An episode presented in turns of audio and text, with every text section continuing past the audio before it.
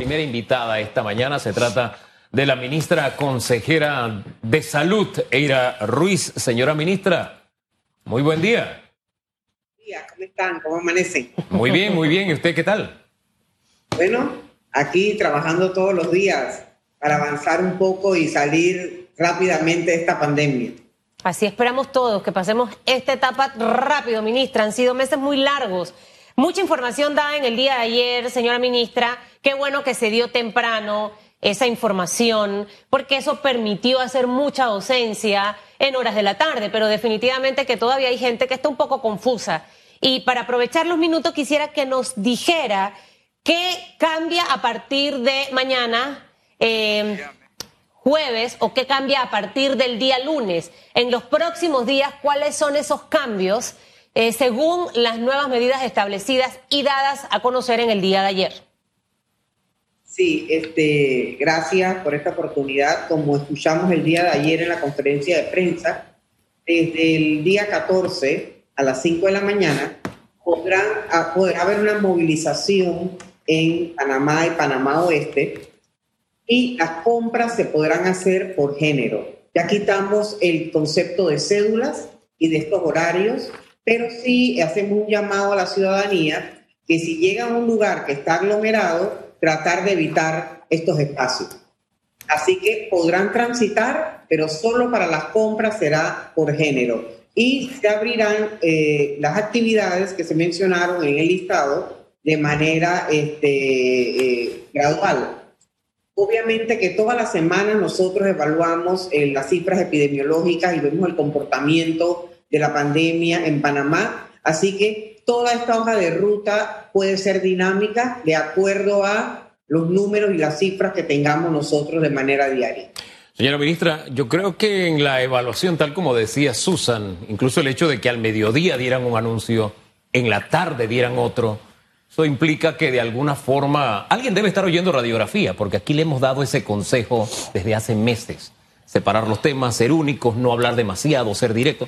Eso está bien, ahí hay que poner un ganchito, porque la comunicación es compleja, pero cuanto menos, más. Así es de sencillo en comunicación. Así que hay que poner un ganchito. Otro ganchito en que no anunciaron solo lo que se iba a abrir, lo cual creaba desasosiego en el resto. Si yo tengo, por ejemplo, una barbería, ya sé cuándo. Y eso es bueno, porque de alguna forma ya uno sabe cuándo, pero cuando uno ve el mapa, trata de entender la lógica de las decisiones y, han salido dos críticas que me parece necesitan una respuesta. Una, la, de los restaurantes diciendo, espérate, no hay lógica en tanto tiempo, ya nosotros hemos desarrollado una mecánica de trabajo y era exitosa y ahora me ponen eh, nuevas normas que mamparas aquí, etcétera, etcétera. ¿Por qué? Primero. Y lo de las playas, se dejan, playas y ríos, se deja para cuando termine la temporada seca. Mire qué cosas. Y lo dejan ah, para esa época cuando los especialistas nos están diciendo que al aire libre, las actividades al aire libre no representan necesariamente un mayor riesgo. Ayúdenos a entender, la lógica de esas dos decisiones, ministra. Sí, cómo no. Eh, lo hacemos con lógica y se hace también con estudios. Vamos a empezar por los restaurantes. En estudios a nivel internacional, OMS, CDC, todos tienen eh, las actividades y el riesgo que éstas tienen.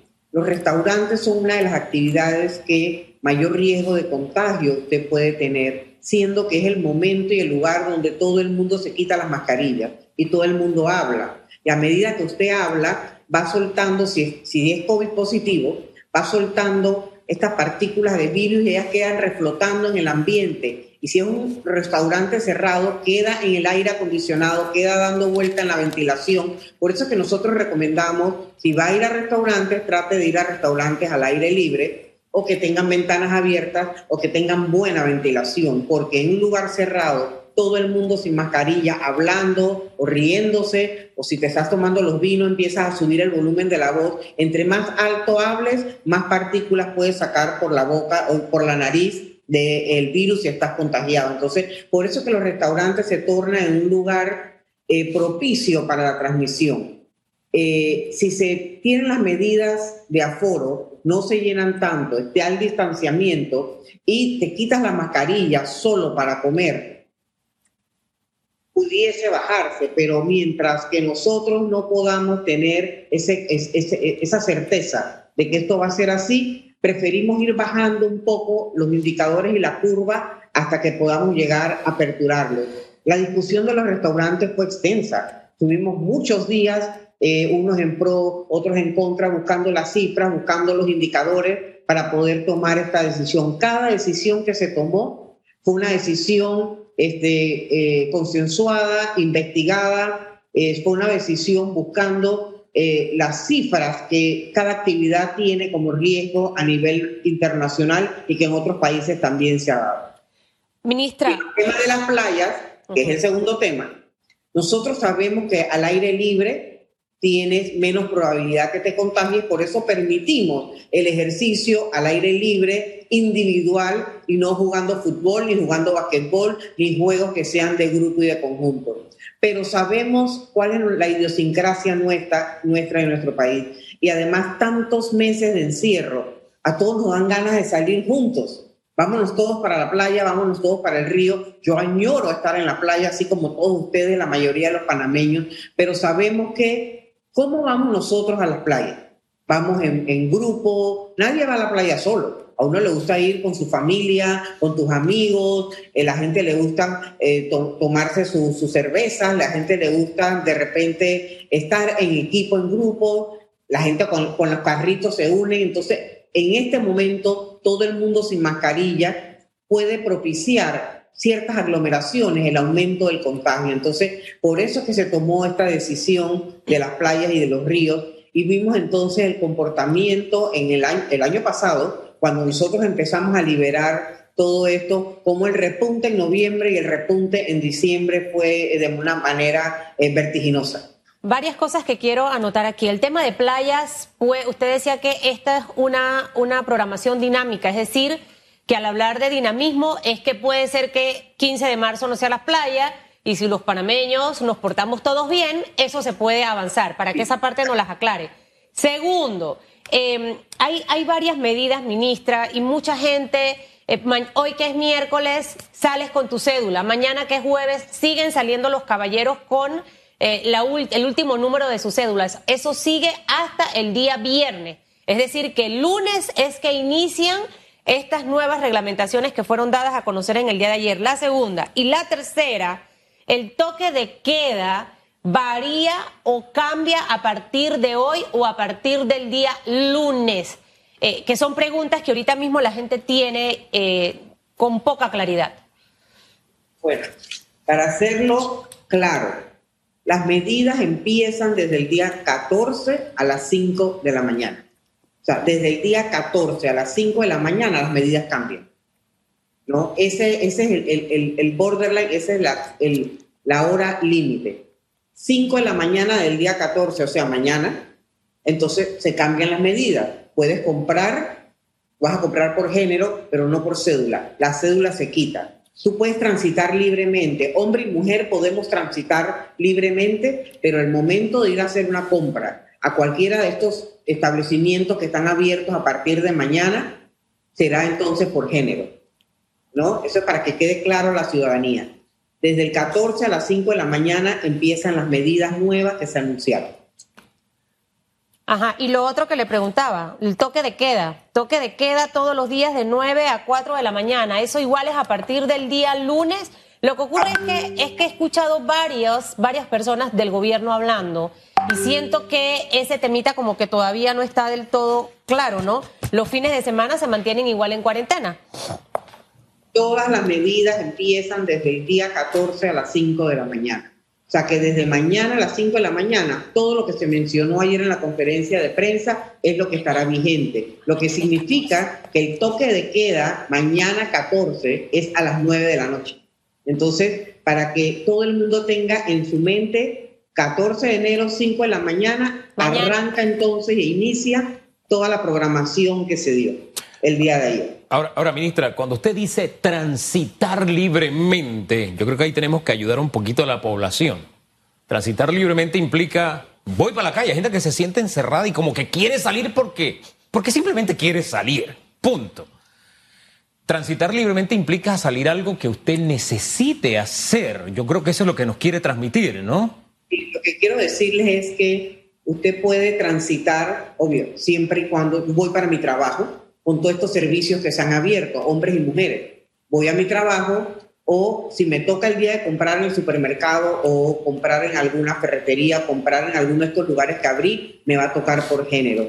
Pero si usted no, no va para el trabajo y no le toca comprar, quédese en su casa. O sea, aquí es que entre todos podamos bajar esta transmisión, ayudando con el distanciamiento y las medidas de bioseguridad a estar lo más alejado posible de las aglomeraciones. Entonces, el transitar libremente quiere decir que sí, puedo ir a mi trabajo, Puedo ir el día de compra, el día que me toca el género, pero no para estar por la calle si no tengo nada que hacer. Áreas sociales y piscinas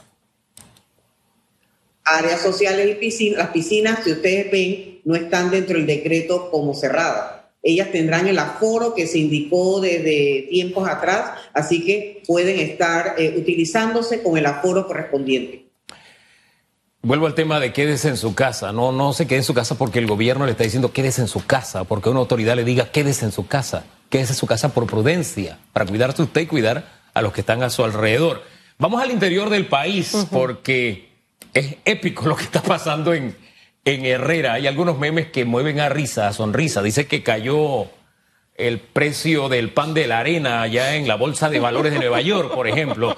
El monagrillero tiene ese sentido del humor, pero hay otros memes que se están haciendo que no son sino la muestra de que están algo molesto. Explíquele a la gente de Herrera cómo va a estar funcionando las nuevas medidas para esa provincia.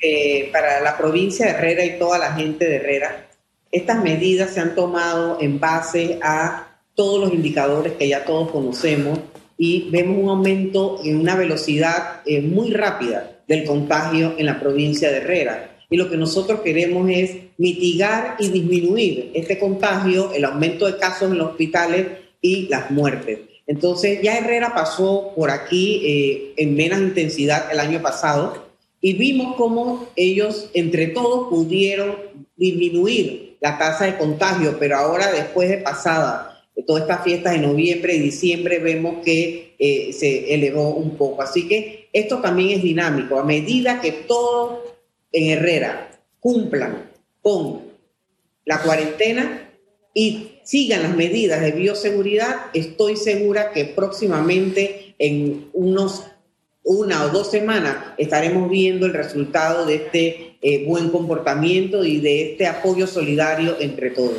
Así que todos hemos pasado por aquí, la provincia de Panamá y Panamá Oeste, hemos estado también en una cuarentena un poco larga y este, creo que podemos salir adelante entre todos. Tenemos esa confianza, ministra. Gracias por orientar al país. Que tenga, que tenga muy buen día, señora. Chao.